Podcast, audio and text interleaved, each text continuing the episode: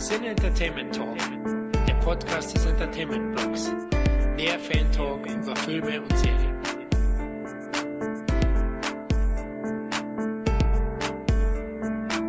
Ja, herzlich willkommen zum Cine Entertainment Talk. Äh, ich bin Kevin Zindler und heute habe ich einen ganz besonderen Podcast bei uns und äh, ich freue mich ganz besonders, denn sie ist Moderatorin, Schauspielerin, Produzentin und hat noch so vieles mehr gemacht, aber darüber reden wir gleich noch. Und ich freue mich ganz besonders, dass du heute bei mir zu Gast bist. Hallo, Eva Habermann. Hallo, lieber Kevin. Wir haben uns ja auch schon des Öfteren gehört und auch gesehen. Und ich freue mich, heute mal dabei zu sein als Podcast. Nennst du das so? Genau. Der Podcast-Gast. Das ist ja fast schon wieder ein Zungenbrecher. Ja, also ich freue mich ganz besonders, dass du echt heute äh, es bei mir zu Gast geschafft hast. Du bist ja im Urlaub, also ich störe dich quasi im Urlaub und äh, da äh, danke ich dir tausendmal, dass du dir trotzdem Zeit nimmst. Und äh, ja, wir möchten heute so ein bisschen über deine Karriere reden, natürlich auch über deinen neuen Film, der Ende Oktober, Anfang November erscheint, in mehreren Variationen. Und ähm, ja, aber erst die Frage, äh, wie geht es dir? Wie hast du die Corona-Zeit, eigentlich will ich es gar nicht nennen, aber man muss es ja fragen, weil die Branche es ja doch wirklich sehr hart erwischt hat. Wie hast du die Zeit so überstanden?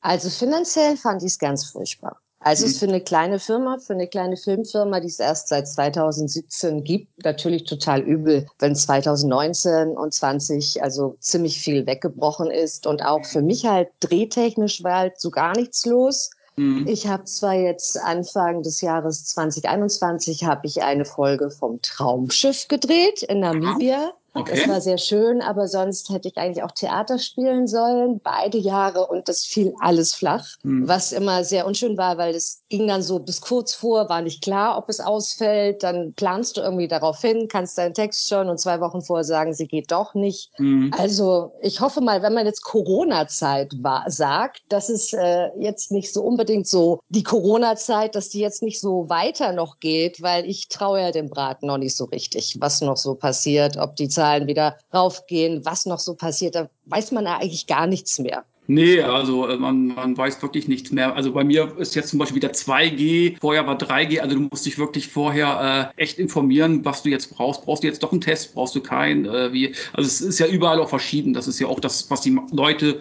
am meisten nervt, glaube ich, dass es nicht überall die gleiche Regelung gibt, sage ich jetzt mal. Ne? Das ist nicht einfach. Aber ich denke mal, wir sind mit dem Gröbsten durch, hoffe ich mal. Ja, na, hoffe ich auch. Aber gut, darum soll es ja heute nicht gehen. Nein. Äh, es geht ja um dich, um deine tolle Karriere, also über 25 Jahre, eigentlich schon fast, ne? Die Karriere oder länger vielleicht sogar schon? Es ist, glaube ich, schon länger. Ich mache das seit 28 Jahren. Ich bin seit 28 Jahren Schauspielerin, also mehr als die Hälfte meines Lebens. Du hast quasi mit Innenhof angefangen, ne? Ja, ja. Und ich habe dann auch gleich mit 18 richtig angefangen zu drehen, also ja. als Fulltime-Job. Und dann kam ja auch schon bald Lex und dann viele verschiedene Serien und Filme in Deutschland und mhm. auch internationale Produktionen. Also ich habe schon sehr viel gemacht. Ja. Aber vieles habe ich auch vergessen. Das Gute ist daran, dass ich es vergessen habe. Dadurch kann ich die Filme wieder anschauen. Weil es gibt nichts Schlimmeres, wenn du einen Film gedreht hast, so gerade vor drei Monaten, und du jeden Text mitsprechen kannst. Ja. Weil dann erinnerst du dich noch an die Drehsituation und das ist nicht förderlich, wenn du genau weißt, was kommt im Film als nächstes, was du als nächstes sagst, dann hast du an dem ganzen Film keinen Spaß mehr. Hm, das stimmt. Ja, das, das kann ich mir vorstellen. Guckst du dir die Sachen an, die du gerade fertig gemacht hast? Also jetzt, ich sage jetzt mal so, wo man mit dem Herzen dran hängt, wahrscheinlich, aber also auch jede Fernsehproduktion. Du hast ja auch viel moderiert, eine Reisesendung und so weiter. Guckst du dir das alles nochmal an? Ich schaue mir vieles an. Also früher hat meine Mutter immer alles angeschaut. Meine Mutter lebt noch nicht mehr seit drei Jahren. Ja. Aber ähm, die hat mir dann auch immer Feedback gegeben, weil ich habe mir oft die Sachen nicht angeschaut. Warum kann ich die gar nicht sagen? Ich habe dann meistens das so ein bisschen noch ein bisschen Zeit vergehen lassen. Mhm. Aber ähm, ich finde es nicht schwierig, mich zu sehen. Ich habe nur das Problem, wenn ich den Film noch zu genau in Erinnerung habe, dann fehlt einem wirklich dieser Überraschungsmoment. Was passiert jetzt? Und du bist nicht in der Geschichte drin, sondern du schaust nur dich an. Was habe ich da gemacht? Oh mein Gott, was sage ich? Oh Gott, nein, das hätte ich so viel besser machen können. Ich bin ja auch so ein Perfektionist. Mhm. Also deswegen habe ich es mir dann immer gern so ein bisschen mit einer Zeitverzögerung angeschaut. Also ist das wirklich so, dass man sich dann gar nicht mehr auf das Ganze konzentrieren kann, sondern guckt sich die Szenen, man kann es gar nicht so frei von der Leber aus sozusagen genießen. Man guckt ständig auf sich selbst oder wie ist das? Man schaut schon genau, es ist ja meine Arbeit und natürlich schaue ich dann auf mich. Und mhm. ich lasse mich dann nicht auf den Film wirklich ein, sondern beobachte mich bei meiner Arbeit. So ähnlich wie wenn du als Sportler anschauen würdest, wie dein Bewegungsablauf ist bei einem Rennen und dich nicht mehr auf das Rennen dann konzentrierst oder es halt, wenn du es auf dem Video siehst, das nicht mehr quasi genießt, wow, spannend ein Rennen, sondern dass du genau siehst, oh nein, die Technik, habe ich meinen Arm nicht hoch genug genommen oder habe ich mein Bein zu weit nach außen gestellt. Das machen ja Sportler auch. Und ich finde es auch ganz lustig, wenn Leute mitgespielt haben als Statist im Film. Da geht der ganze Film ja dann auch nur um sie. Dann die Szene mit George Clooney, guck mal, da hinten bin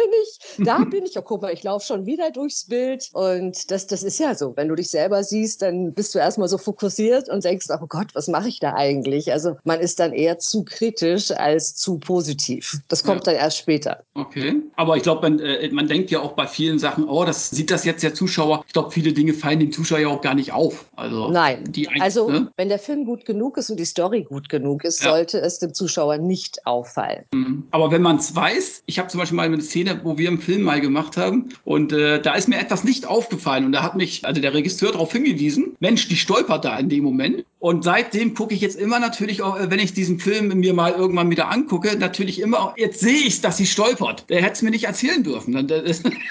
Das ist, sehe ich jetzt als Manko, als Riesenmanko irgendwie an. Und, äh, aber ich habe es vorher nie gesehen. Ja, aber das stört es dich denn? Manchmal ist sowas ja auch sehr natürlich, weil selbst wenn eine ja. Wespe ankommt und du haust sie weg, Klar. manche Sachen sind ja auch einfach dann natürlich. Und wenn da ein Stein ist und man stolpert, dann Stimmt. stolpert man auch. Es und ja es gibt Sachen, die schlimm sind und Sachen, die nicht so schlimm sind. Zum Beispiel Beispiel unser Artist, der auch unser Poster gemacht hat für die wahre Schönheit oder für Trolls World, der hat, nachdem er unseren Film angeschaut hat, mich angefleht, dass ich bei einer Schauspielerin einen Popel per VFX wegmachen lassen soll. Ich hatte ihn noch nie gesehen und ich habe ihn bis heute nicht entdeckt. Er muss Adleraugen haben. Aber jedes Mal, wenn er mich fragt, hast du jetzt diesen Popel weggemacht? Ich so, nein, ich habe ihn immer noch nicht gesehen, weil sie ist in so einer liegenden Position und wahrscheinlich sieht man ihn auch. Aber darauf achten achtet man hoffentlich nicht. Sonst, wie gesagt, ist es ein schlechter Film oder eine schlechte Szene, wenn man dazu Zeit hat. Mhm. Und ich sag mal so, von deinen Anfangszeiten, wo du jetzt so, gerade auch mit Lex bist du ja auch international auch dann bekannt geworden. Das war ja auch dann, sage ich jetzt mal, international gesehen die Serie, die dich am bekanntesten gemacht hat, sozusagen. Ne? Äh, wenn du daran zurückdenkst, ist es auch für dich so eine Sache, die so äh, in deinen Anfangsjahren so auch das Wichtigste war für dich? Lex war auf jeden Fall das Wichtigste. Es ist total absurd, dass ich dann ausgestiegen bin, weil das war, dass ich danach, ich war wieder in Deutschland und ich hatte dann sehr viele Angebote und ich hatte auch einen relativ ehrgeizigen Agenten und mhm. man wusste auch nicht bei Lex, ob es weitergeht. Das war auch deren Fehler, weil normalerweise macht man da als Produzent auch einen Vertrag, dass sich der andere auf jeden Fall eine gewisse Zeit frei hält und das dann Vorrang hat. Weil wenn du dann ausgebucht bist für das Jahr, weil mein Agent natürlich sofort, ja cool, super, jetzt machen wir alles Mögliche erstmal. Du kannst nicht zwei Serien gleichzeitig drehen. Ich habe mhm. dann die Nachfolgeserie von Gegen den Wind gedreht in St. Peter-Ording und da konnte ich nicht gerade mal hin und her jetten und das mhm. und das drehen. Und im Nachhinein ist das total dumm, aber ich denke immer, es ist alles so, wie es sein soll.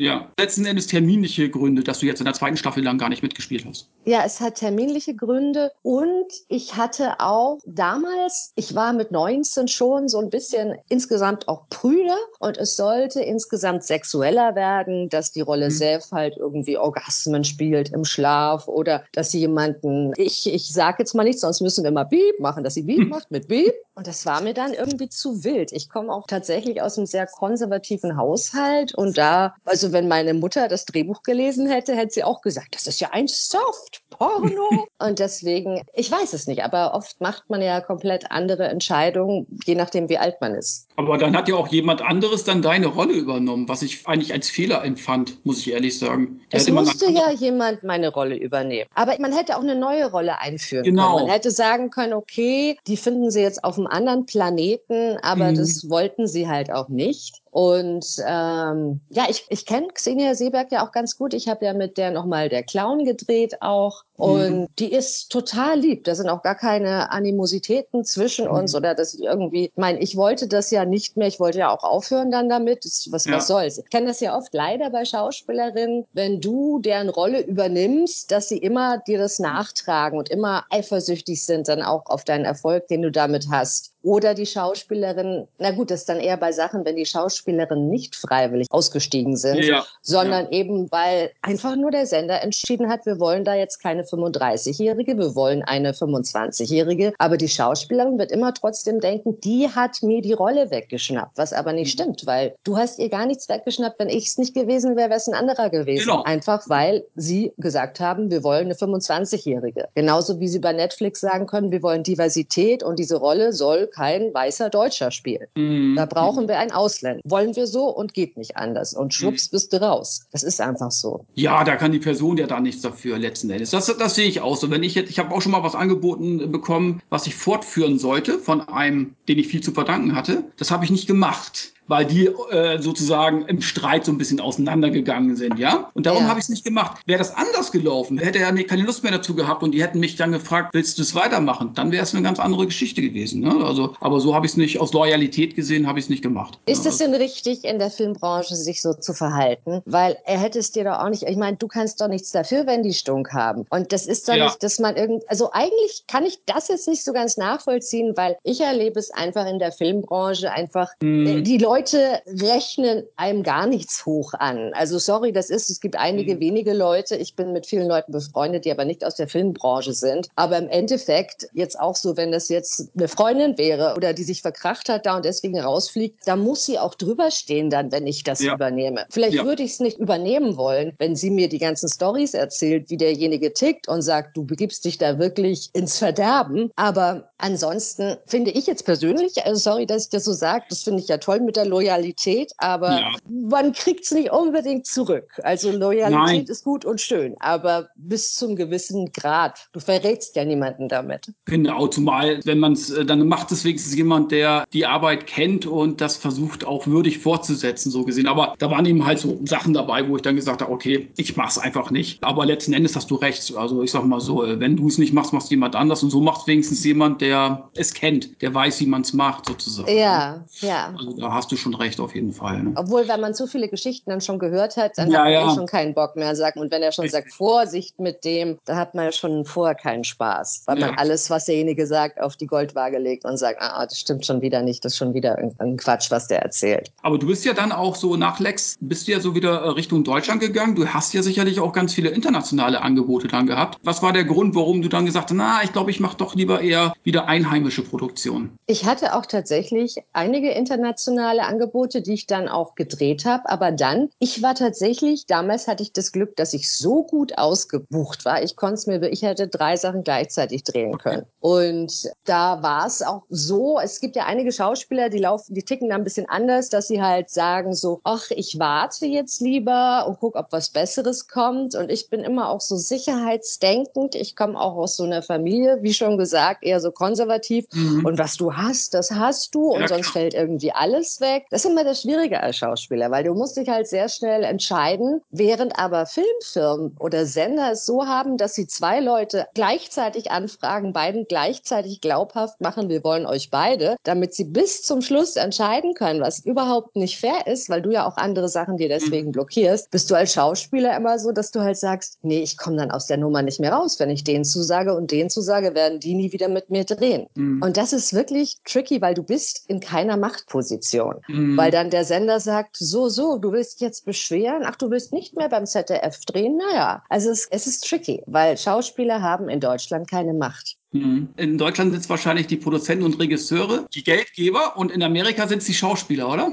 Die die Macht haben. Es kommt darauf an, in welcher Liga du spielst. Also natürlich ist es so, wenn du in Amerika ist ja auch viel klarer so definiert, das ist der Kassenschlager. Ist ja auch so, wenn du einen Film machst, der nicht läuft, dann bist du weg vom Fenster. Ja. Das ist ja eine Tragödie. Ganz, ganz tollen Film machen, der aber einfach nicht das breite Publikum anspricht und schon bist du wieder weg. Das ist ganz furchtbar. Ja. Und Mhm. hier ist es eben nicht ganz so, glaube ich, an die einzelnen Personen gebunden. Also da kannst du auch wirklich einen sehr bekannten Schauspieler haben, aber trotzdem wird der Film nicht gesehen. Mhm. Also es gibt, glaube ich, schon ziemlich viele Unterschiede zwischen Amerika und hier, aber wir haben hier in Deutschland auch nicht die Stars oder die Starkultur, die dort aufgebaut wird, weil dort werden ja auch Stars wirklich ganz systematisch aufgebaut. Hier ist es ja eher so Zufall, also nicht Zufall, natürlich musst du dafür gut sein, aber dann, es ist nicht so wirklich, es ist in Deutschland eher so, dass man quasi, wenn man hochkommt, kommt, dass man erstmal dann gerne wieder demontiert wird von anderen, weil man eben nicht den Kopf über die anderen herausstrecken soll. Gibt es so für dich äh, so Produktionen, ja, die dir durch die Lappen gegangen sind, sozusagen, weil du andere Produktionen ja, zeitlich, äh, weil du da gebunden warst, wo du bereust, das nicht gemacht zu haben? Gibt es da irgendwas, ja, was wir nicht hatte, wissen, was du hättest spielen so, können? Ja, ich hatte mit Steven Seagal hatte ich äh, so einen Actionfilm. Okay. Ja, es war einiges damals so, aber ich, ich erinnere mich gar nicht mehr so genau daran, weil die Anfragen habe ich dann auch vergessen, weil ich sie eh nicht machen konnte. Und ähm, ich kann mich nicht beschweren. Ich habe unglaublich gut und viel gedreht mhm. und ich war nonstop unterwegs. Es war damals eigentlich schon extrem viel, eigentlich für mich auch teilweise zu viel, weil ich wirklich auch manchmal wir das so gedeichselt haben, dass ich dann innerhalb von Deutschland dann 20 Tage am Stück gedreht habe. Und das ist sehr schwierig, weil du dich so auspowerst, ohne Samstag, ohne Sonntag, also wirklich jeden Tag man hat eine gewisse Energiegrenze oder eine Leistungsgrenze und dann wird es irgendwann schwierig, weil dann kannst du auch deine Leistung gar nicht mehr erbringen, weil du einfach total müde bist. Ja. Also ich kenne das ja mal, kannst es machen, hast einen Nachtdreh und einen Tagdreh. Dann hast du bei diesem Tagdreh irgendwann einen ganzen toten Punkt. Danach bist du wieder total so, wie als wärst du high. Aber das kannst du auch nicht jeden Tag machen. Das ist heftig. Wie äh, lernst du Rollen? Also ich stelle mir so also ganz schwer vor, so viel auswendig zu lernen. Lernst du, sage ich jetzt mal, morgen ist, sage ich jetzt mal, der und der Drehtag, da ist die und die, Dreh, äh, die Szene. Lernst du dann sozusagen die Szene oder lernst du das gesamte Drehbuch oder wie läuft das? Also seitdem ich auch Theater spiele, mhm. seit 2010. Vorher hatte ich mir das nicht so zugetraut, weil das auch eine ganz andere Sache ist als vor der Kamera, wo du alles wiederholen kannst. Seitdem fällt mir Textlernen sehr viel leichter. Okay. Weil beim Theater ist es wirklich so, da stehst du auf der Bühne und du musst dir überlegen, du hast eineinhalb Stunden Text. Das ist deutlich weniger, als was wir jetzt in einem Gespräch bisher gesprochen haben. Und versuch du mal das, was wir alles gesagt haben, nochmal zu sprechen. Also das ist totaler Wahnsinn. Aber es ist möglich. Und da ist es wirklich, beim Theater ist es so, dass da zwinge ich mich, wie bei dem Spiel, ich packe meinen Koffer. Da sage ich den ersten Satz, dann sage ich den ersten und den zweiten Satz, dann sage ich den ersten, zweiten und dritten Satz. Dann, also das mache ich wirklich so, um mich auch wirklich zu, weil sonst dann bescheißt du dich selber. Oder wenn dann mein Freund mich abfragt, dann schiele ich immer schon so halb in das Buch mit rein. Man macht ja alles Mögliche dann, damit man trotzdem irgendwie gut dasteht. Beim Film ist es meistens so, natürlich kenne ich das ganze Buch vor und schaue mir auch so an, schon wo, also schreibe mir auch ganz viel rein, wo ist meine Rolle zu dem Zeitpunkt, jetzt ist sie noch traurig, weil gerade das passiert ist, was will ich jetzt, wo ist ein Wendepunkt, ab wo hat meine Rolle die Schnauze voll? Oder ab wo ist eine Verwandlung oder ein Bruch in ihr drin. Und dann lerne ich meistens am Wochenende sämtliche Szenen die in der Woche vorkommen und zwar komplett, damit ich sie dann nur noch mal anschauen muss. Und was ich auch gerne mache, dass ich mich dann mit Kollegen treffe und die Szenen übe, weil dadurch, dass du sie mit jemandem übst, prägt sich es viel besser ein. Weil es ist, ich finde es am schwierigsten, Stichworte zu lernen. Weil wenn du einfach nur Texte lernst, dann du reagierst ja auch auf was. Und das muss ja auch einfach so passieren. Und damit das gut funktioniert, man ist ja nicht schizophren. Also ich kann nicht beide Rollen spielen mhm. oder äh, mir gerade vorstellen, weil ich will ja auch in der Rolle bleiben aber ich übe sehr gern mit Kollegen. Ich glaube eh sehr stark an Proben, weil man später dann beim Dreh überhaupt keine Zeit hat.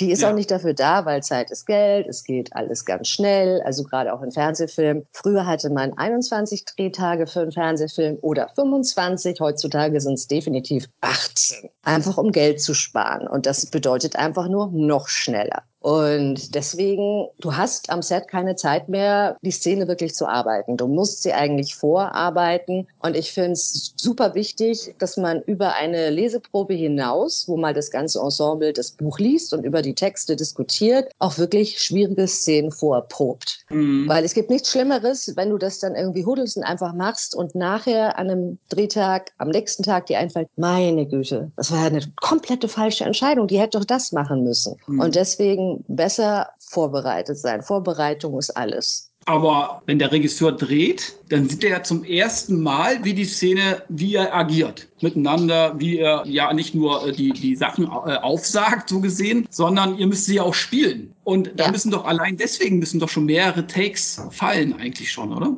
Es fallen auch mehrere Takes, aber wenn du eine gewisse Vorarbeit schon geleistet hast, ja. dann ist es so viel einfacher, weil du schaffst viel mehr. Du kommst weiter, weil du baust dann schon auf einer gewissen Basis auf. Sonst kommst mhm. du keine Stufen weiter hoch. Dann machst du die Basis und so, das okay ist. Es ist dann okay, aber es ist nicht toll. Und deswegen, ich schätze jeden Regisseur sehr, der wirklich auch sich die Zeit nimmt zum Proben. Das wird zwar auch für die Schauspieler nicht bezahlt oder so, aber es geht mhm. ja letztendlich um das Produkt. Ja. Und ich will nicht, dass ein Film okay ist oder dass das Spiel okay ist. Ich will das allerbeste Ergebnis haben. Mhm. Und warum soll ich das nicht machen? Es bereitet sich ja auch ein Sportler vor auf seinen Wettkampf. Ja. Es ist ja auch beim Theaterstück, man probt. Was soll das? Ich kann auch Kollegen gar nicht verstehen, die morgens in die Maske kommen und ihren Text da lernen. Das mhm. ist für mich, weil darum geht es nicht, weil du musst es ja auch verinnerlichen und dir Sachen überlegen, wie du da hinkommst. Bei einer Holzszene, was stelle ich mir vor? Du musst einfach viel mehr wissen vorher. Ist dir schon mal passiert, dass du während eines Films drehst, okay, da kann man es korrigieren, aber auch beim Theater, dass du so ein Blackout hattest, dass du nicht mehr wusstest, was du, was du sagen sollst? Oh ja, das passiert beim Theater in jeder einzelnen Vorstellung. Und zwar immer reihum. Es ist ungefähr bei jeder Vorstellung immer jemand anderer dran. Und das sind aber die spannendsten Momente, die auch das, die Zuschauer auch am spannendsten empfinden, weil das eine unglaubliche Spannung auf einmal erzeugt. Weil ja. die anderen Schauspieler versuchen dann denjenigen draufzubringen. Die sagen dann,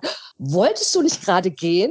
Du wolltest mir doch was von deiner Tante erzählen. Also komplett aus der Luft gegriffen, um dem anderen Stichwörter zu gehen. Es wird dann schwierig, wenn der andere immer noch nicht draufkommt, weil da musst du irgendwie das wirklich bauen. Das hatte ich mal, ach, das hatte ich mal mit Winfried Glatzeder. Das war total witzig bei der Premiere vom Jedermann im Dom als Bullschaft. Und zwar, die Bullschaft hat eh nur so einen 10 Minuten Auftritt, also sehr kurz. Und er spielt ja die Hauptrolle und er ist in einem Text, wir hatten die einzigen Szenen miteinander, er ist dann gesprungen von Seite 2 gleich gleich zu Seite 10. Also ja. eigentlich waren acht Seiten meines Auftrittes weg. Und daraufhin hatte ich beschlossen, also er sagte einen Satz von sehr viel später und dann habe ich eigentlich immer wieder den gleichen Satz gesagt, nur mit einer anderen Intensität. Das so ähnliches würde ich sagen, es graut mir vor dir. Und er sagt irgendwas. Es graut mir vor dir. Und er sagt wieder was. Und du sagst, hallo, es graut mir vor dir. Und das, also bis dann irgendwann die Soufflöse von der Seite reinrief, das ist der Satz, wir sind an der anderen Stelle.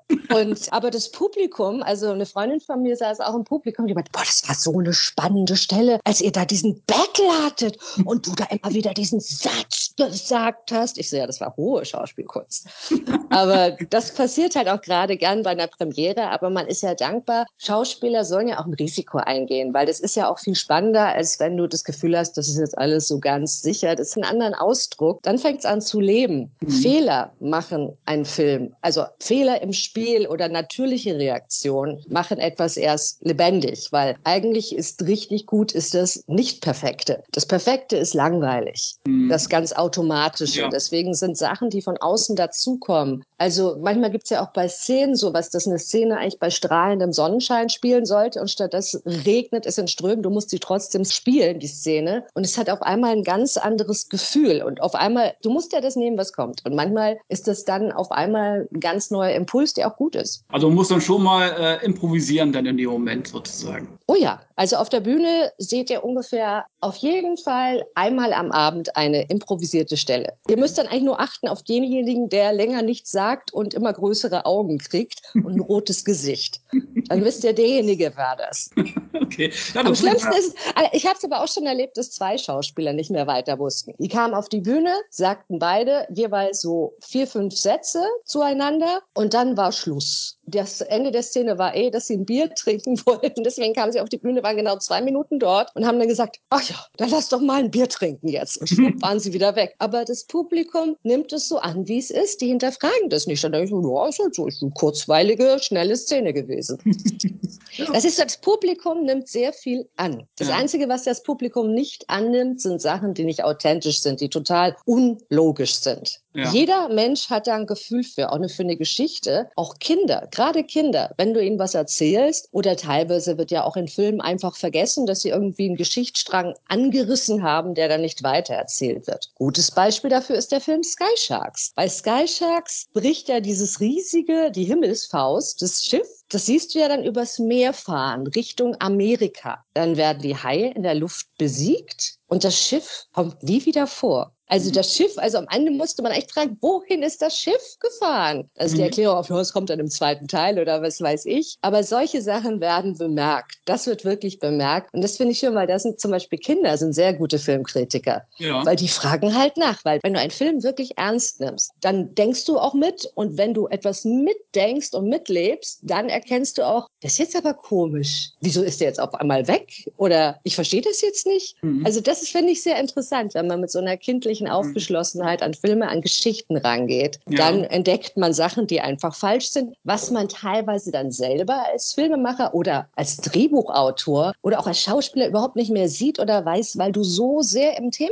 drin bist, dass du alles, du weißt es ja und du hast das Gefühl, das kommt doch vor und das habe ich doch gedreht und das weiß ich doch. Und das ist sehr, man wird dann tatsächlich betriebsblind. Ja, das glaube ich. Du hast ja dann auch, du hast ja sehr viele, wie gesagt, deutsche Serien gedreht ähm, und Traumschiff, wie du schon gesagt hast und so weiter. Und dann hast du aber auch mal äh, Diamond Cut Diamond gemacht. Das war ja so ein Actionfilm. War das was anderes? Ich meine, du hast ja auch Rosamunde Pilcher und sowas alles gemacht, was ja auch toll ist. Aber freut man sich dann mal besonders als Schauspielerin, wenn man äh, auch mal solche Rollen äh, so angeboten bekommt, so Actionrollen? Du freust dich ja als Schauspielerin sehr, einfach mal was anderes zu machen. Ja. Aber ich glaube, das ist bei jedem Künstler genauso. Wenn ich ein normaler Künstler bin, der immer Bilder malt und auf einmal darf ich ein Haus anmalen, mein Gott, das macht dann Spaß. Das ist einfach witzig. Weil ich, ich versuche in jeder Rolle alles zu geben. Also egal, weil man sagt ja oft, oh, Horrorfilm-Schauspieler, die schreien halt ein bisschen und sind von Blut überströmt oder in dem Fall von Alter. Oder bei Action, die, die müssen ja jetzt nicht viel spielen, die hauen sich nur gegenseitig irgendwie auf den Kopf. Das ist aber trotzdem, versuchst du ja immer irgendwie alles zu geben. Aber natürlich ist es toll, so einen Actionfilm zu drehen. Dann noch in, in Südafrika haben wir gedreht, in Kapstadt. Nee, nicht in Kapstadt, in Johannesburg. Und es war wirklich, also das war, das hat Spaß gemacht und auf Englisch auch noch. Und ja. mit Daryl Root, das war irgendwie oder ist immer noch ein sehr bekannter Regisseur in Südafrika. Und das ist ja auch immer toll, mit in anderen Ländern zu drehen und mit anderen Mentalitäten zusammenzukommen und zu sehen, wie funktioniert Film hier oder wie war es in Kanada oder in Deutschland. Die sind ja alle sehr, sehr unterschiedlich unterschiedlich. Aber kommt dann auch nicht daraus, wenn du jetzt sagst, du warst so viel unterwegs, hast so viele Sachen gemacht, kommt da das Privatleben dann nicht auch so kurz irgendwie? Oder bereut man das dann? Oder sagt man, ja, Karriere geht jetzt vor? Oder wie ist das?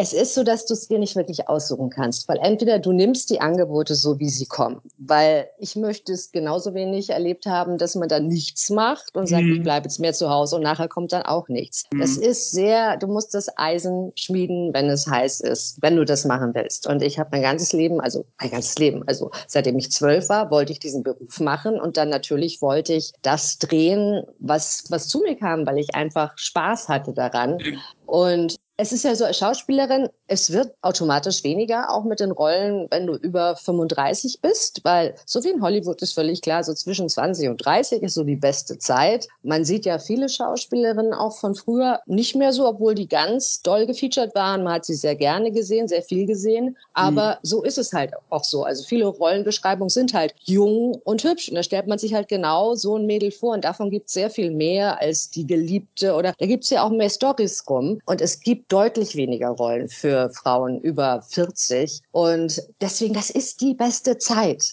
Ich würde auch immer zu Leuten sagen, die auf eine Schauspielschule dann gehen wollen, wenn sie eigentlich zum Film wollen, dass sie das besser nicht tun sollen. Dass sie wirklich, also wenn man auch die Möglichkeit hat, Privatunterricht zu nehmen, dass man wirklich einfach Learning by Doing macht und dass man mit 20 spätestens anfängt. Am besten schon mit 18, weil das sind deine besten Jahre. Das ist so und Film ist Optik und Film. Also ich kenne das ja auch bei also sehr bekannten Schauspielern auch, wo dann auf einmal im Laufe der vierten Staffel einer Serie die Produzentin vorbeikam und der Dame dann eine Visitenkarte in die Hand drückte von ihrem Beauty Dog und sagte, hier, das wäre ganz gut. Also wenn wir jetzt über die nächste Staffel reden wollen. Okay.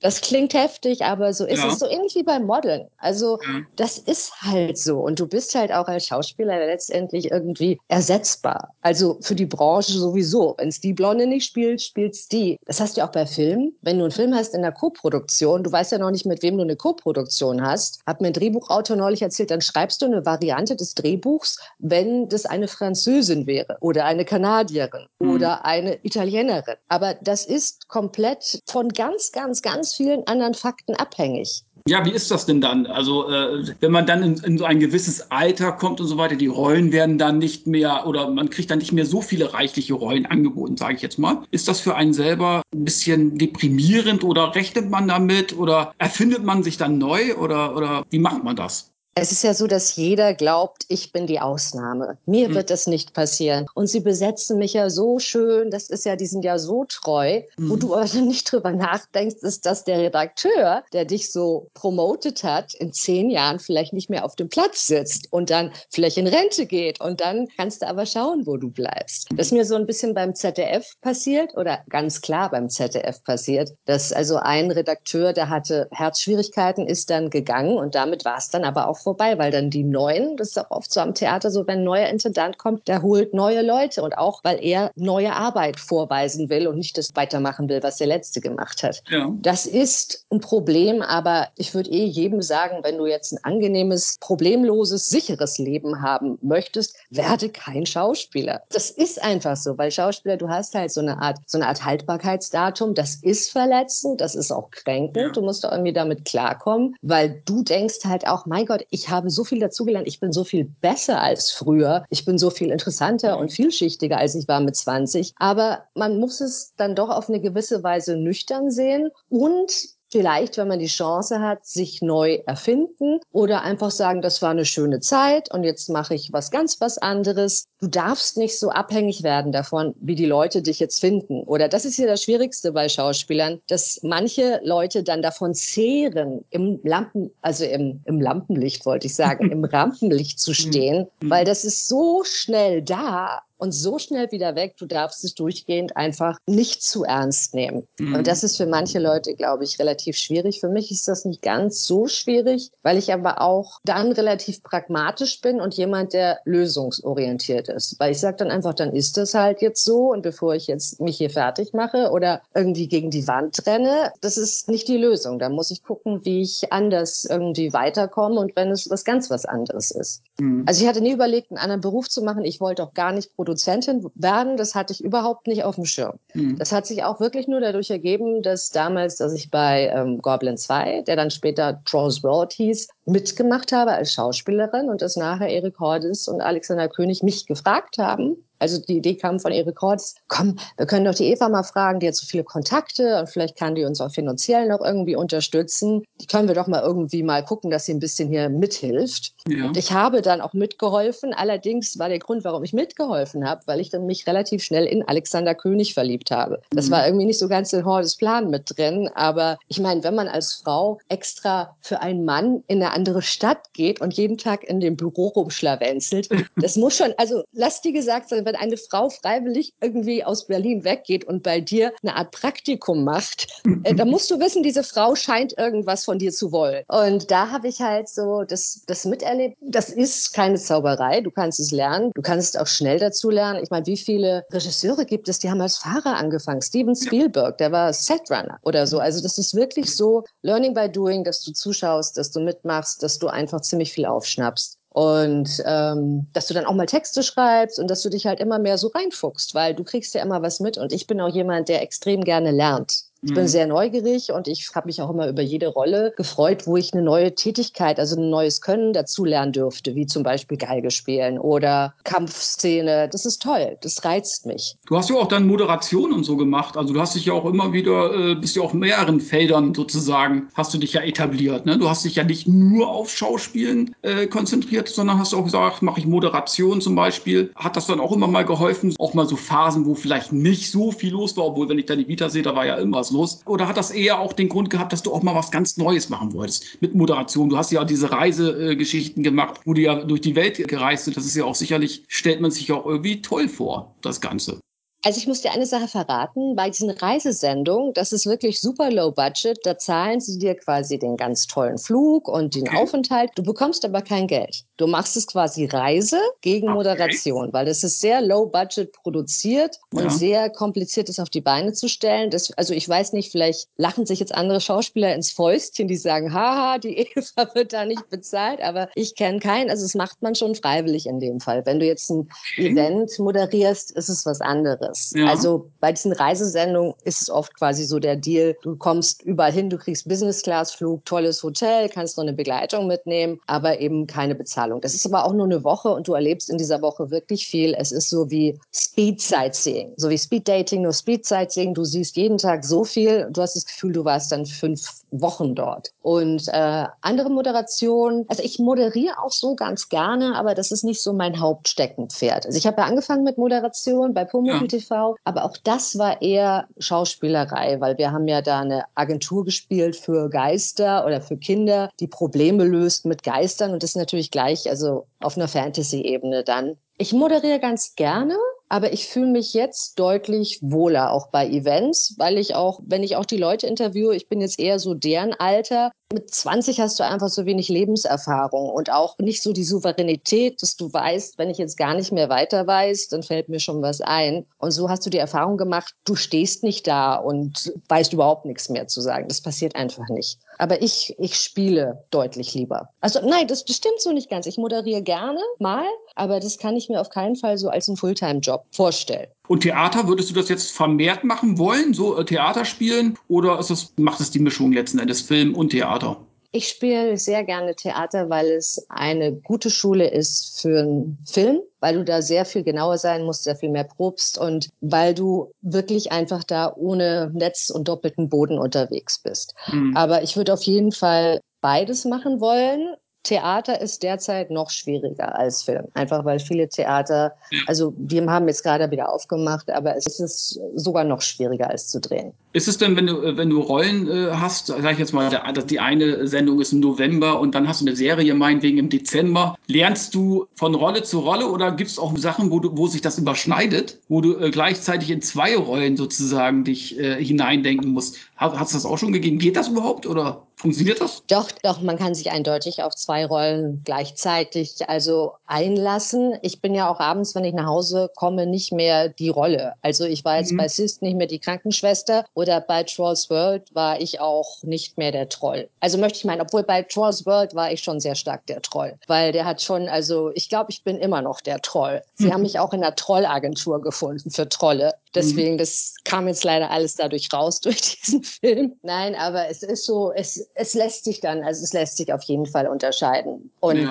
das geht auch, aber ich finde es einfacher, wenn man in der Rolle bleiben kann, weil du ja auch oft teilweise deine Äußerlichkeit auch veränderst. Zum Beispiel auch bei Cis bin ich deutlich auch wirklich stämmiger, zum Beispiel als, als bei Charles World, aber auch weil mir auch wichtig war, diese Rolle so ein bisschen so als Madame zu spielen, die auch wirklich sich nichts gefallen lässt. Und ich fand es auch gut, da eben nicht so das typische blonde, zierliche Wesen zu sein, sondern eine, die halt auch echt so davon mhm. ewig arbeitet und keinen Bock mehr hat und so auch braune Haare halt nicht ganz so sexy, hexy, sondern ich wollte auch einfach was anderes spielen. Mhm. Und dazu kam auch noch, dass ich bis vier Wochen vorher hatte ich die wahre Schönheit gedreht, unseren anderen Film, wo ich jemand spiele, der sehr depressiv ist. Ja. Und da hatte ich dann auch irgendwie 15 Kilo zugenommen und die bekam ich dann auch nicht so schnell abgenommen. Aber das war dann nicht so schlimm. Also, weil du kannst nicht innerhalb von fünf Wochen irgendwie 15 Kilo abnehmen. Kannst du schon, aber das wäre dann sehr hart und sehr ungesund. Wie machst du das? Also wenn du, wenn du eine Rolle äh, hast, wo du, wo du zunehmen musst oder eine, eine, Rolle hast, wo du dann wieder abnehmen musst, ist das, war das früher einfacher oder hattest du früher eigentlich nur die Rollen, wo du eigentlich immer, wo du gar nicht äh, so äh, zunehmen musstest, sag ich jetzt mal, wo du eigentlich immer du selbst sein konntest? Und jetzt hast du eben halt mehr diese Variationen?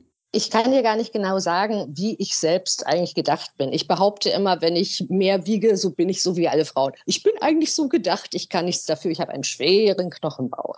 also bei mir, ich habe eh immer so ein bisschen gewechselt vom Gewicht her. Ich esse sehr gerne und ich muss mich wirklich disziplinieren, okay. um schlank zu sein. Ich krieg's echt sonst nicht. Also sonst wäre ich echt so schon, ja, schon ein bisschen massiger. Und ähm, natürlich ist es früher einfacher gewesen, zu oder abzunehmen, aber die Leute wollten gar nicht, dass ich zunehme für eine Rolle. Also ja. das war, es war auch teilweise sogar dann, wenn ich ein bisschen mehr wog, auch mit 32 oder so, dass dann alle besorgt waren, um Gottes Willen, sie sieht jetzt so, so ein bisschen dicker halt aus als normal, als so der Durchschnitt, als Durchschnittsblondine im Fernsehen. Und wenn ich mir jetzt die Filme anschaue, denke ich mir, was hatten die denn? Das ist total putzig. Ich habe dann so einen süßen, so ein Puttenengel-Gesicht, weil das Gesicht wird wird dadurch eigentlich eher niedlicher. Ich finde das auch wirklich sehr hysterisch. Ja, finde ich auch. Wurdest du auch gewählt zu den schönsten Frauen der Welt? Wie fühlt man da, sich da? Ist es eine Ehre? Und wie findest du generell so diese ganzen Model-Geschichten, wie die sich da quasi da zu Tode hungern fast schon? Also ich, mir tun die ja immer schon leid. Ich möchte die dann immer schon einladen zu einer Pommesbude oder so.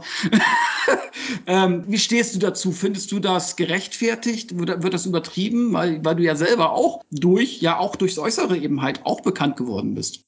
Du musst dich anpassen an deine Branche. Wenn man einfach irgendwas hat, was genormt ist, was wir so kennen und was wir so haben wollen, ist jede Abweichung eine Aussage. Und zwar, das polarisiert dann entweder es ist gut und passt oder es verwirrt auch die Produzenten oder die Zuschauer und lenkt dann von dem Film ab. Es muss mhm. halt immer passen. Und ich sag bei Models, das ist halt, wenn Models schlank sein sollen, das ist hart. Es ist aber trotzdem selbst erwählt. Und wenn die halt diese Größe tragen müssen oder in der Zeit diese Größe angesagt ist, du hast nichts davon zu sagen, nein, ich will das nicht, mach es einfach anders. Das geht mal. Aber im Allgemeinen musst du dich deinem Job anpassen. Weil es zwingt uns keiner, unseren Job zu haben. Ja. Hast du Wenn das ich wiegen möchte, was ich wiegen möchte, dann darf ich nicht äh, mich vor die Kamera stellen oder einfach sagen, Leute, ich will jetzt einen anderen Rollentyp, ich bin jetzt immer die lustige Dicke. So, gibt's ja auch. Also mhm. gibt's eigentlich viel zu wenig in Deutschland. Das wäre auch ein guter Rollentyp, den ich mir auch noch überlegen könnte. Dann kann ich nämlich essen, was ich mag. Das ist cool. Hast du das immer angestrebt, so auch äh, so Model generell? Also du hast ja auch sicherlich, hast ja auch Modeljobs mit Sicherheit gehabt, oder? Früher?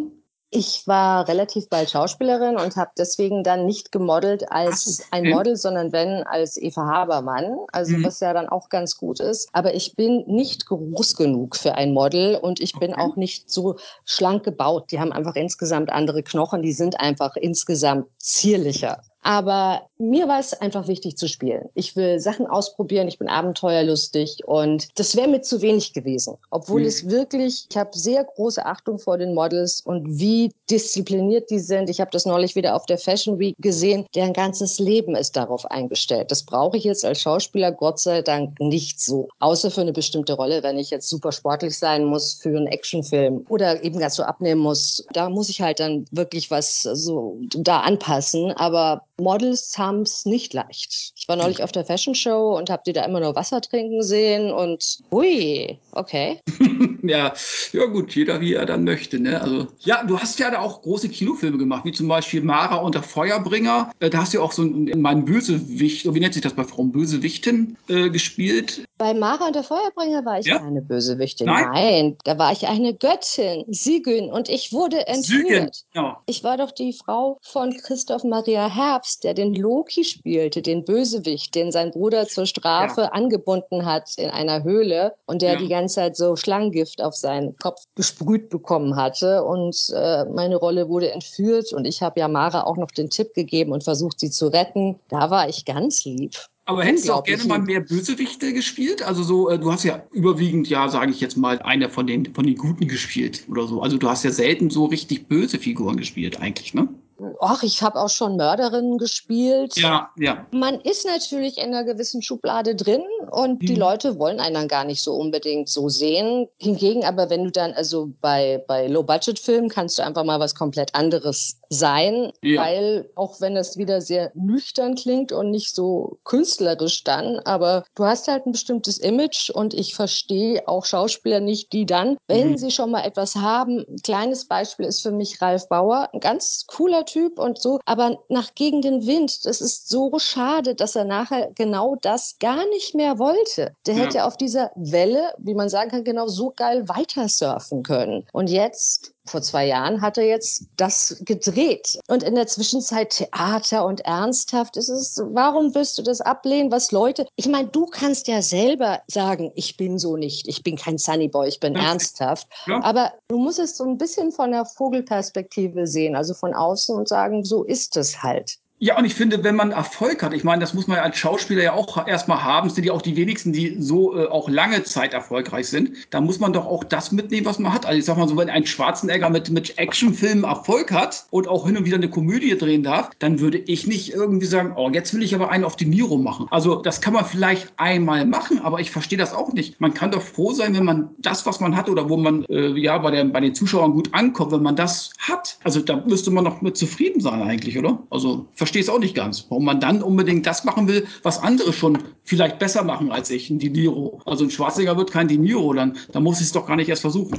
Weißt du, was ich denke? Ich denke, oft wollen Leute das haben, was sie nicht ja. haben. Oder das, das machen, was sie nicht machen. So halt wie beim Nachbarn ist das Gras grüner. Genau. Das ist irgendwie Menschen irgendwie so veranlagt, dass man mit dem, was man gerade hat, dass man damit dann nicht zufrieden ist, weil man sagt, nein, ich bin doch viel mehr und ich werde jetzt mhm. verkannt. Manchmal muss man Sachen aber auch ein bisschen logischer und nüchterner betrachten. Das habe ich aber auch erst so lernen müssen im Laufe meines Lebens. Das ist auch das Gleiche wie bei Casting. Castings. Beim Casting, wenn du hingehst und du wirst nicht genommen, heißt es nicht unbedingt, also außer du warst eindeutig nicht vorbereitet, aber es heißt nicht, dass du schlecht warst. Vielleicht ja. hast du einfach nicht gepasst, weil einfach wirklich ein dunkelhaariges Mädel eine andere Ausstrahlung hat und die genau das hat, was der Regisseur sich vorgestellt hat. Und da kann ich noch so toll sein. Das ist dann einfach so. Man muss sehr viel, es ist sehr, sehr, sehr schwierig. Es ist so eine Art Schizophrenie, wenn du versuchst, dich selber als Mensch von deinem Beruf zu trennen, dass du sagst, dafür kann ich nichts. Mhm. Also, das ist, dass du dich nicht persönlich persönlich abgelehnt fühlst. Und das ist deswegen auch, glaube ich, weil die meisten Schauspieler einen Hau weg haben oder warum viele Schauspieler Drogen nehmen. Oder ich gehe zum Beispiel auch, ich gehe jede Woche zur Psychologin, eigentlich schon seit 20 Jahren, weil ich das toll finde und auch wirklich wichtig, dass man auch gerade, weil wir spielen mit unseren Nerven. Also wenn man da sitzt und spielt, dass jemand gestorben ist, du versuchst dich da so rein zu versetzen. Ja. Das ist jetzt nicht unbedingt so gesund vom Stresslevel her. Und ich finde es wichtig, dass man immer wieder, so wie beim Instrument zum Geigenstimmer geht, bevor die Geige sich dann komplett verstimmt und irgendwann die Seiten springen.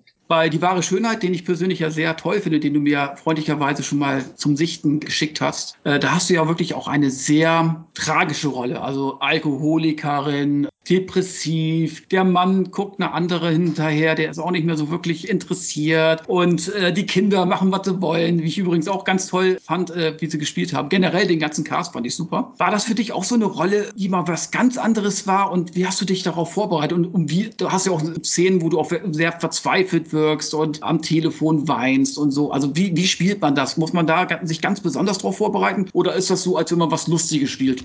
Es ist definitiv nicht so, als ob man was Lustiges spielt, weil man muss sich wirklich darauf einlassen. Und ich habe ja. oft dann auch am Set rumgesessen in der Ecke und ein bisschen geheult. Und dann kam auch der, der Aufnahmeleiter an und sagt, ist alles okay bei dir? Ich so, ja, ja, klar, ich kann jetzt so nicht so switchen von da nach da. Ich versuche mich nur so gerade so darauf einzustimmen. Das ist halt auch so ein, wie so ein Experiment, dass du mal die Chance hast, das zu machen. Und es ist ja auch tragisch. Bei dieser Rolle haben ja auch die Ärzte einen Fehler gemacht. Mhm. Das ist ja schlimm, wenn du denen nichts nachweisen kannst und wenn du dann daraufhin auch depressiv wirst, weil weil du siehst keine neue Option mehr in deinem Leben, weil dein Leben, wie du es bisher geführt hast, ist vorbei. Und das ist einfach eine riesige Herausforderung. Dafür hätte mich auch nie jemand besetzt und deswegen musste ich mich da selber besetzen und musste ich auch selber auch meine Szenen mit dem Drehbuchautor zusammenschreiben, weil ich wollte genau das spielen. So nach dem Vorbild Charlize Theron bei Monsters. Das hatte mich so beeindruckt. Die sah auch so furchtbar aus, auch mit der Zellulitis, ja. weil jede Frau sieht so aus, wenn du einfach zunimmst. Mhm. Wenn ich es jetzt nochmal anschaue, denke ich echt, um Gottes Willen, das ist ja, uh, aber das ist Spiel. Das macht Spaß. Das ist so wie ich vorhin kurz gesagt hatte, der Künstler, der endlich mal ein Haus anmalen darf oder egal was. Also mhm. einfach was Neues. Hast du ja auch als Produzentin äh, oder mitproduziert mit, mit Phantomfilm. Du hast ja Phantomfilm gegründet, äh, mhm. äh, gemeinsam mit deinem Le Lebensgefährten. Und ja.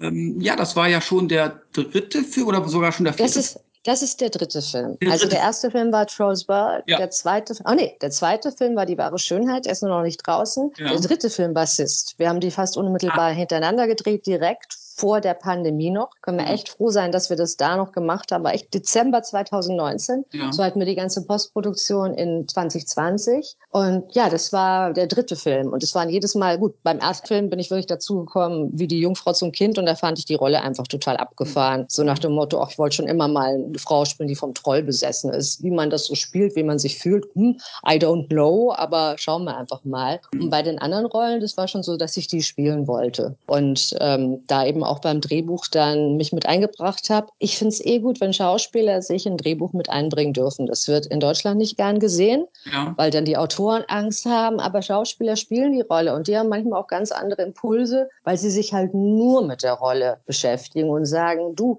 ich würde aus dem Impuls raus, das, das passt einfach nicht ins Gesamtkonzept. Die würde das jetzt nicht machen. Das ist Blödsinn. Mhm. Aber das ist, in Amerika wird es sehr oft, also ich, sorry, das klingt jetzt so, so, oh, ich kenne mich so aus. Nee, aber Nein, ich informiere mich halt so darüber schon, dass mhm. es einfach, dass es da gewisse Unterschiede gibt. Und es gibt so eine ganz tolle äh, Serie auf Netflix The Movies That Made Us. Und da wird von jedem Film erzählt, wie er entstanden ist. Ja. Das war auch wie bei Die Hard, dass die sich vorne zusammengesetzt haben, was drehen wir, und hatten so eine ungefähre Idee und dann ging's los. Also es ist total abgefahren oder welche Filme fast nie zustande gekommen wären. Ich finde oft, gerade bei solchen Produktionen, also bei, bei Kinoproduktionen, Independent-Produktionen, was da hinter den Kulissen abgeht, ist oft noch tausendmal spannender oder mit dem Wissen dazu ist der Film nochmal im ganz anderen Blickwinkel zu sehen.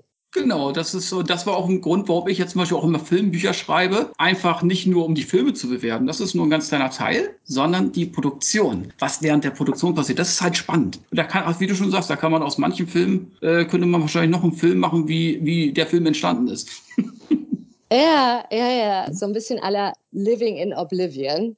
Mhm. Oder was ich ja super geil fand, war The Disaster Artist. Das ja. war überhaupt total witzig, weil mir hatte ein Freund den ans Herz gelegt. Daraufhin kam ich dann auf The Room mhm. mit Greg Sestero. Und genau ein Jahr später habe ich dann als Produzentin Greg Sestero besetzt. Und das war ein ganz tolles Gefühl. Gut, das ist jetzt nicht Brad Pitt, aber es hat so Spaß gemacht, weil es, du hast immer das Gefühl, es ist alles so weit weg, dabei ist es nicht so weit weg. Wenn du was wirklich willst, egal wann, zu welchem Zeitpunkt, es ist meiner Meinung nach nie zu spät. Bestimmte Sachen natürlich. Ich kann jetzt nicht mehr Topmodel werden. Ich werde kein Fußballer mehr. Aber zumindest in der Richtung, wenn du was machen willst, irgendwie kriegst du es schon hin. Genau. Ich finde auch, man muss seine Träume, also man muss immer versuchen, das, was man machen will, unbedingt auch irgendwie zu verwirklichen. Ob man es immer schafft, ist eine andere Frage. Aber man muss sich natürlich auch realistische Ziele setzen. Manche Leute sagen ja auch, naja, da, ich will zum Mond fliegen oder so, ja. Also, oder ich werde ich Sänger. Äh, ja, nein, vergiss ne? es, das möchte auch aber, keiner hören. Aber ich finde es wirklich so, ja. weil es gibt immer einen Weg. Und ich finde, genau. gerade genau. wenn man sich dann auf etwas konzentriert, dann findet man auch immer mehr Hinweise. Weil dann hast du andere, auf andere Antennen und dann kriegst du irgendwas mit, sagst, aha, und du bekommst auf einmal andere Infos, wenn du dich auf ein Ziel konzentrierst und Ideen zu was hast. Mhm. Und deswegen, du kannst jetzt nicht alles hinkriegen, aber kannst zumindest einen Teil davon verwirklichen und das solltest du auch tun. Weil ich finde nichts Schlimmeres, als wenn du dann irgendwann da sitzt, hätte ich doch, könnte ich doch, hm, nee,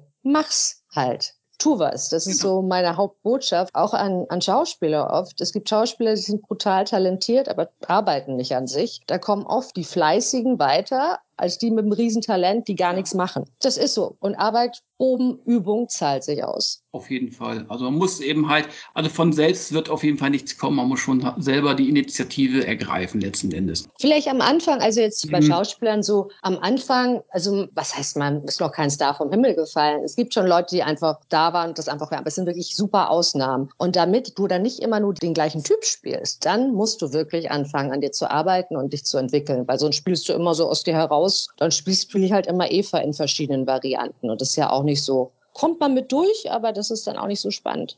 Spannend ist aber jetzt ein neuer Film, äh, Zyst. Und wie kommt man darauf, einen Film über eine Monsterzyste zu machen? Dazu müsstest du unseren Regisseur äh, interviewen, den Tyler Russell. Ich glaube, der ist einfach nur komplett bekloppt. Und ich glaube, also es war, na, es war eigentlich so. Die hat mich angerufen Anfang 2019, George Hardy und er und meinten, Eva, also George Hardy kenne ich ja von Trollsboat. Mhm. Und Tyler Russell hatte ich kennengelernt, weil George Hardy mir ihn vorgestellt hatte in Cannes beim Filmfestival 2018. Und George hatte einen Film gedreht mit Tyler als Regisseur und mit mir als Schauspielerin. Und er wollte halt mit uns beiden was machen. Und George, auch was man gar nicht denkt, der ist sehr, also wenn er was will, dann kriegt er es auch irgendwie hin. Und dann riefen sie mich, äh, er wollte unbedingt mit uns drehen. Und dann hat er 2019, Anfang des Jahres, mich angerufen, mit Tyler zusammen gesagt, komm, bitte, wir wollen hier was drehen. Das ist ganz toll. Es geht um eine Monsterzyste mit Eiter. Und ich so, nee. nee, bei aller Liebe, Nein, George. Ach bitte, nein, komm noch mal tiefer. Ich so, nein, wir brauchen noch nicht mal zu telefonieren. Das ist unterirdisch. Ich will das nicht. Und ich hatte dann George zu Hause in Alabama besucht, Juli 2019. Und äh, siehe da, Hokus Pokus hatte er auch Tyler eingeladen. Und Tyler hatte bereits ein fertiges Drehbuch dabei. Mhm. Und das war dann aber so witzig und liebenswert. Und ich fand das auch so schön, dass es in den 60er Jahren spielt. Und das so einfach so wahnsinnig skurril ist mit dieser Get-Gone-Maschine. Und im Wegmachen, das ist so so skurril, so bekloppt. Und dann habe ich gesagt, okay, könnte ich mir vorstellen. Und schwuppdiwupp war ich verhaftet und dann haben wir das gemacht und die haben das alles organisiert. In Baltimore haben wir gedreht, in der drittgefährlichsten Stadt der USA. Also da hörst du nachts immer Schüsse, weil es mhm. gibt lauter so Gegenden, wo du auch auf keinen Fall hinfahren solltest. Mhm. Aber wir waren immer nur im Studio, da war auch die Praxis aufgebaut von Dr. Guy. Und ja, warum das so war, das habe ich dann auch gar nicht mehr so hinterfragt, weil mir die Story gefallen hat. Einfach so, das ist ja auch so ein bisschen, so ein bisschen schon so eine ganz leichte Liebesgeschichte zwischen dem Arzt und der Schwester und er will sie eigentlich, er liebt sie, deswegen hat er auch das Problem, das ist so unterschwellig mit dabei, dass sie jetzt kündigt, aber sie kündigt ja aus einem guten Grund, weil sie keinen Bock mehr hat auf seinen Wahnsinn und er erzählt ja auch jedem, der da reinkommt, wer es hören mag oder nicht, dass sie heute ihren letzten Tag hat. Ich fand das sehr charmant und ich habe auch sehr gerne mit George gedreht weil George einfach ein ganz, ganz toller Mensch ist. Der ist so witzig und der ist so, der ist einfach ganz, ganz entzückend. Ich liebe den einfach sehr. Man äh, merkt aber auch die Chemie zwischen euch beiden. Das ist wirklich so eine, im Film so eine Hassliebe irgendwie, so eine, so eine, ja, er, er drangsaliert dich ja, also er spritzt dich ja auch immer mit Eiter voll. Also, äh, äh, also wie kann es, das ist so, das ist so kindlich, das ist so infantil, ja.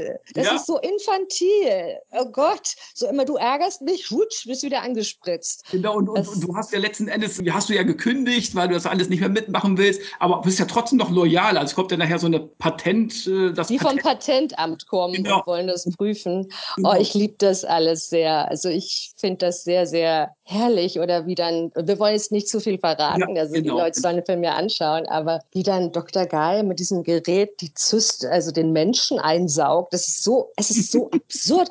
Das Schöne finde ich bei Sis, dass er nicht berechenbar ist, dass du ja. wirklich nicht weißt, was kommt um die nächste Ecke. Und das macht den Film besonders schön, weil er so out of the box ist, dass er nicht einfach, du kannst ihn nicht berechnen, du kannst nicht sagen, ah, jetzt passiert das. Genau passiert irgendwas total anderes dann wieder. Und das finde ich daran auch sehr unterhaltsam. Ja, es ist ja auch so eine Hommage an den, so an den Monsterfilm der 60er Jahre und ist auch dann auch so gemacht, äh, auch wenig äh, VFX, eigentlich so gut wie gar nicht. Äh, und ihr habt viel handgemacht, also mit Animatronics und so weiter, wie die Filme aus den 80er Jahren, wie, wie Gremlins und, und wie sie alle hießen. Ähm, das ist sehr sympathisch und äh, ja, das macht so einen gewissen Charme auch bei dem Film aus, muss ich sagen. Ich habe auch den Audiokommentar dazu gesprochen. Müsst du den ja. mal anhören? Ist auch auf der DVD ich, und Blu-ray drauf. Hab ich schon angehört. Den Audiokommentar? Ja, den hast du mir schon mal geschickt. Den habe ich mir gleich angehört. Von, von Syst. Ja, von Syst. Habe ich mir gleich angehört und äh, weil ich habe den Film ja vorher noch mal geschaut und dann hast du mir den Audiokommentar, also den hört ihr ja erst, wenn der, wenn der Film raus ist, liebe Zuhörer und Hörerinnen. Aber äh, da gibt's dann eben halt auch noch sehr viele Informationen. Also eigentlich hättest du noch einen hinterher machen müssen, weil ich glaube, du hast so viele Geschichten und Anekdoten dazu erzählen. Du musst es immer wieder mal abbrechen, weil dann immer wieder was Neues eingefallen ist. Dann, scheine ich aber echt viel Vertrauen zu dir zu haben. Du bist der Einzige, der den bisher gehört hat. Ja, ja, ja. Und ich habe ihn dir geschickt. Hui, da kannst du stolz auf dich sein. ja. ja. Ich mag ja Audiokommentare sehr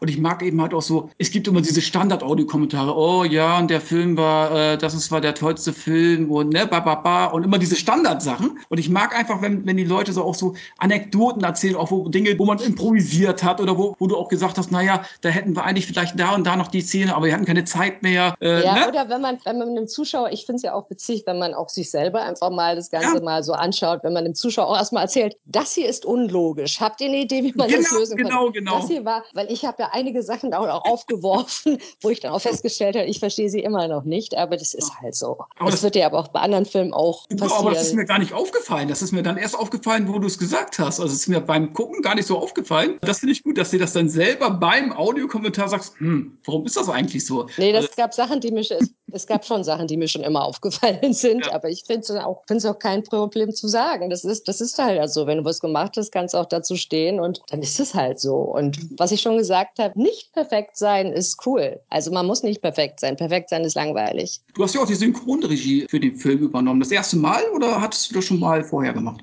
Das war mein erstes Mal Synchronregie. Also ich hatte ein bisschen Synchronregie gemacht bei Trolls World, aber nur bei ein paar Sprechern. Und hier hatte ich sie eigentlich schon komplett. Bis auf einen einzigen Sprecher habe ich es gemacht. Und ja. ich bin da halt, glaube ich, eine sehr schwierige Synchronregisseurin gewesen, weil ich wollte vom Schauspiel her kommen, dass die Leute auch nochmal anders spielen, das anders mhm. machen. Zum Beispiel Dr. Guy hat auf Deutsch eine komplett andere Wirkung als auf Englisch. Ja. Auf Deutsch wirkt er echt scary, weil er hat so ganz dolle Mood Swings, also komplett so Veränderungen auch so und klingt auch so brutaler. Und mhm. ich habe dann die Synchronschauspieler echt schikaniert und habe sie es immer wieder tun lassen, weil ich so ähm, weil ich wollte halt nicht, dass sie es einfach nur nachspielen. Ich wollte ja. mehr draus machen. Ist mir auch gelungen. Ich glaube, es gibt jetzt ein paar Synchronsprecher, die dann nicht mit mir mehr arbeiten würden, andere, die schon mit mir arbeiten würden, weil das ist halt, wenn du es nicht gewohnt bist, so, das, also ich ja auch nicht. Das hat sich auch irgendwie so ergeben. Das wollte eigentlich ursprünglich ähm, der Alex machen, der war dann aber auch nicht da und habe ich so, na gut, dann mache ich das halt. Ich kann ja auch, also, aber Synchronsprechen ist nochmal was ganz was anderes als Schauspielerei und ich schaue halt auf Schauspielerei, nur auf Ausdruck und ich bin bin aber auch sehr happy. Aber es war anstrengender als gedacht. Mhm, glaube ich, glaube ich. Aber sehr toll. Also äh, man, und das, ich glaube, das Tolle ist auch, wenn man das dann ins Deutsche macht. Man muss es ja auch so ein bisschen dem deutschen Publikum so gewisse Gags oder so auch ein bisschen äh, verändern, das Drehbuch sozusagen. Es gibt ja auch immer, das wissen ja viele gar nicht, es gibt ja auch ein Synchronbuch sozusagen, wo das Ganze auch nochmal nicht eins zu eins nachgesprochen wird. Also nicht jeder Satz, man kennt es ja damals aus den Bud Spencer und Terence Hill Filmen, die wären ja niemals so lustig gewesen. Ja, äh, aber das war, das war ja auch eine, das war ja, ja auch eine Schnodder-Synchro. Bei uns ja, ist es genau. keine wirkliche Schnodder-Synchro, ja. sonst wären die Sätze ja komplett aufgenommen gewesen, ja. so wie bei Trolls World, sondern wir haben einfach versucht, wo kann man noch was aufpeppen, was funktioniert bei uns besser. Also haben auch so einfach, das hat tatsächlich der Alex, also mein Freund und Partner, geschrieben mit einem unserer Mitarbeiter, der auch Synchronsprecher ist. Und ähm, da haben die sich einiges einfallen lassen, weil wenn du auf einmal Gedichte übersetzen musst, dann reimt sich ja gar nichts mehr. Genau. Du musst dir echt neue Sachen einfallen lassen. Und was eine ganz große Rolle spielt, ist auch die Stimmenbesetzung. Und da finde ich, sind die Stimmen sehr, sehr passend gewesen zu den Charakteren oder sind sie sehr passend. Und äh, noch eine Info, der Synchronsprecher, der hier George Hardy spricht, hat ihn original in Troll 2 auf Deutsch gesprochen. Also das ist die deutsche Synchronstimme von George Hardy bei Troll 2. Ach, den habt ihr da, wo habt ihr den denn aufgetrieben, dass man. wir, haben, wir haben ihn kurz mal ausgebuddelt. Nein, das ist gemeint. Der ist genauso alt jetzt wie George, also auch irgendwie 70. Und wir haben ihn angeschrieben und äh, dann auch angerufen. Und dann sagt er, Troll 2, Troll 2, überhaupt keine Ahnung, was ist denn das? Und ich so, das ist ein riesen Kultfilm. Was? Und hat er doch er dann, gemacht? Also er wusste nichts davon. Er wusste Ach. nichts davon. Und er hat, also das Troll 2 ein Kultfilm war, er wusste auch nichts mehr von George Hardy. Der Film war auch nicht so ganz sein Ding. Er war mhm. sehr kritisch und ließ sich auch nicht so gern von mir was sagen, weil ich so als junges Küken irgendwie eher so ein richtig älterer Herr. Aber es hat trotzdem super funktioniert. Also und das war, war noch in der Synchron tätig, auch weiterhin noch, oder war das damals? Ja, ja, ja. Achso, okay. Doch, der ist, der ist noch, der ist regelmäßig Schauspieler und ja. eben auch Synchronsprecher. Okay. Es sind ja einige Schauspieler, weil einfach, worüber wir auch schon gesprochen haben, du irgendwie auch noch mehr Geld verdienen musst, weil es nicht immer genügend Jobs gibt. Hast du eigentlich auch mal äh, synchron gemacht? Also du hast ja sicherlich auch viele internationalen Rollen dich selber synchronisiert wahrscheinlich. Aber hast du dann auch mal so, viele machen ja auch so für Zeichentrickfilme oder was ich was, Synchro, hast du das auch gemacht? Ich mache das total gerne. Ich habe auch schon zwei Synchron-Workshops gemacht. Man findet es auch auf meiner Webseite. Übrigens, ja. meine Webseite ist total cool. Mein Webdesigner hat damit jetzt zwei Awards gewonnen. Die heißt eva, eva-habermann.com und da findet man auch die ganzen Beispiele. Ich mache das super gern, aber ich müsste mich mehr drum kümmern, weil okay. du musst dich wirklich drum kümmern. Du musst da hingehen und dich mhm. vorstellen und sagen, hallo, ich mache das. Und es ist ein Job, wo du sehr viel Erfahrung schon haben musst. Du musst ja. sehr genau sein, du musst sehr schnell sein. Das Studio ist nur auf eine bestimmte Zeit gebucht. Du hast da nicht so richtig Zeit, groß nochmal neu irgendwie da reinzufinden. Es ist sehr viel, es ist eine sehr viel größere Kunst, als, als ich so denke, gerade synchron sprechen, weil du musst nicht nur spielen, sondern auch das den Lippen anpassen. Das ist total tricky, weil du hast eine äußere Form und kannst nicht einfach nur dem Impuls nachgehen. Hörspiel mache ich regelmäßig. Zum Beispiel Cyber Detectives, da spiele ich eine künstliche Intelligence, nämlich die Maus. Aber das findest du, die ganzen Beispiele findest du alle auf meiner Homepage. Ja, die verlinken wir natürlich, Leute, im Beitrag. Könnt ihr das nachher auf jeden Fall sehen. Warum sollten die Leute sich Zist angucken? Und wann kommt der äh, überhaupt auf DVD und Blu-ray raus, um, um das auch nochmal eben unseren Leuten nochmal zu erzählen? Ich muss mich kurz konzentrieren. Ich komme immer so ein bisschen durcheinander mit den, mit den Release-Daten. Also eines ist 22.10. Video on Demand. Und äh, du musst mir kurz helfen, ich weiß es gerade nicht mehr. War das am 18.11. oder 19.11.? Ich bin gerade. Ich glaube am 19.11., aber wenn wir da jetzt falsch liegen, Leute, ich verlinke das natürlich auch das ja, warum sich die Leute den Film anschauen sollten. Er ist sehr witzig, er ist sehr kurzweilig, sogar für hartgesottene Horrorfilme ist er immer noch, hat er immer noch den Kreischfaktor. Kenne genügend Leute, die sich beim Anblick des Eiters wirklich unter Tisch verkriechen und nur noch kreischen. War zum Beispiel bei den Sky Sharks Erfindern so. Die haben das gesehen und haben nur noch I geschrien.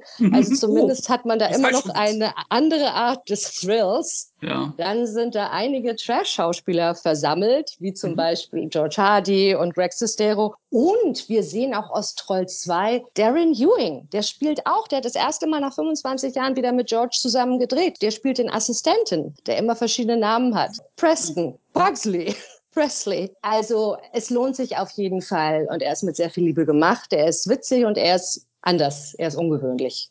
Und er hat eine Freigabe ab 18 bekommen, was mich ja persönlich sogar ein bisschen überrascht hat, ehrlich gesagt. Mich hat das total verwirrt, dass wir eine Freigabe ab 18 haben. Die von der FSK haben wortwörtlich geschrieben, dass die Hauptrolle in dem Film jemand ist, der ein Psychopath ist und das wäre kein gutes Beispiel. Es wäre kein gutes Role Model, weil der psychopathisch veranlagt ist und mhm. Menschen umbringt. Okay. Dabei bringt er überhaupt niemanden um. Dr. Guy bringt niemanden um. Nur alles, was er tut, hat zur Folge, dass irgendjemand stirbt.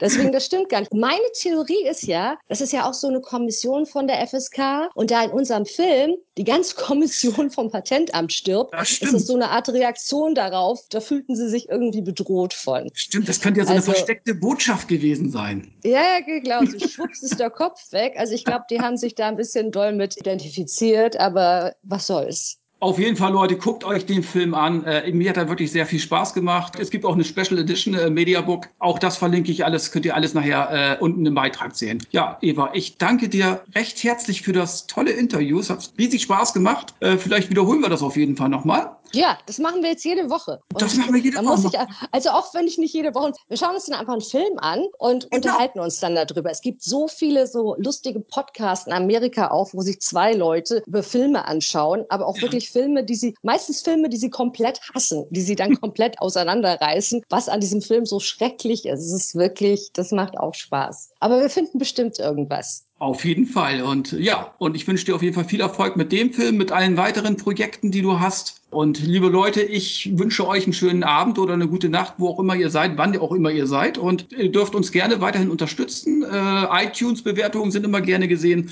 Oder ihr könnt uns auch auf Patreon unterstützen. Ihr wisst, wir haben euch lieb. Aber wenn ihr euch ein bisschen geldmäßig unterstützt, haben wir euch noch lieber. Da komm. Äh, um, um, den Podcast. Oder mental unterstützt. Genau. Mit guten ne? Gedanken. Das ist auch schon hilfreich. Genau. Also, das ist immer ganz gut, um den Podcast dann auch kostenneutral zu halten. Also, bis bald. Ciao. Sin Entertainment Talk. Der Podcast des Entertainment Blogs. Mehr Fan Talk über Filme und Serien.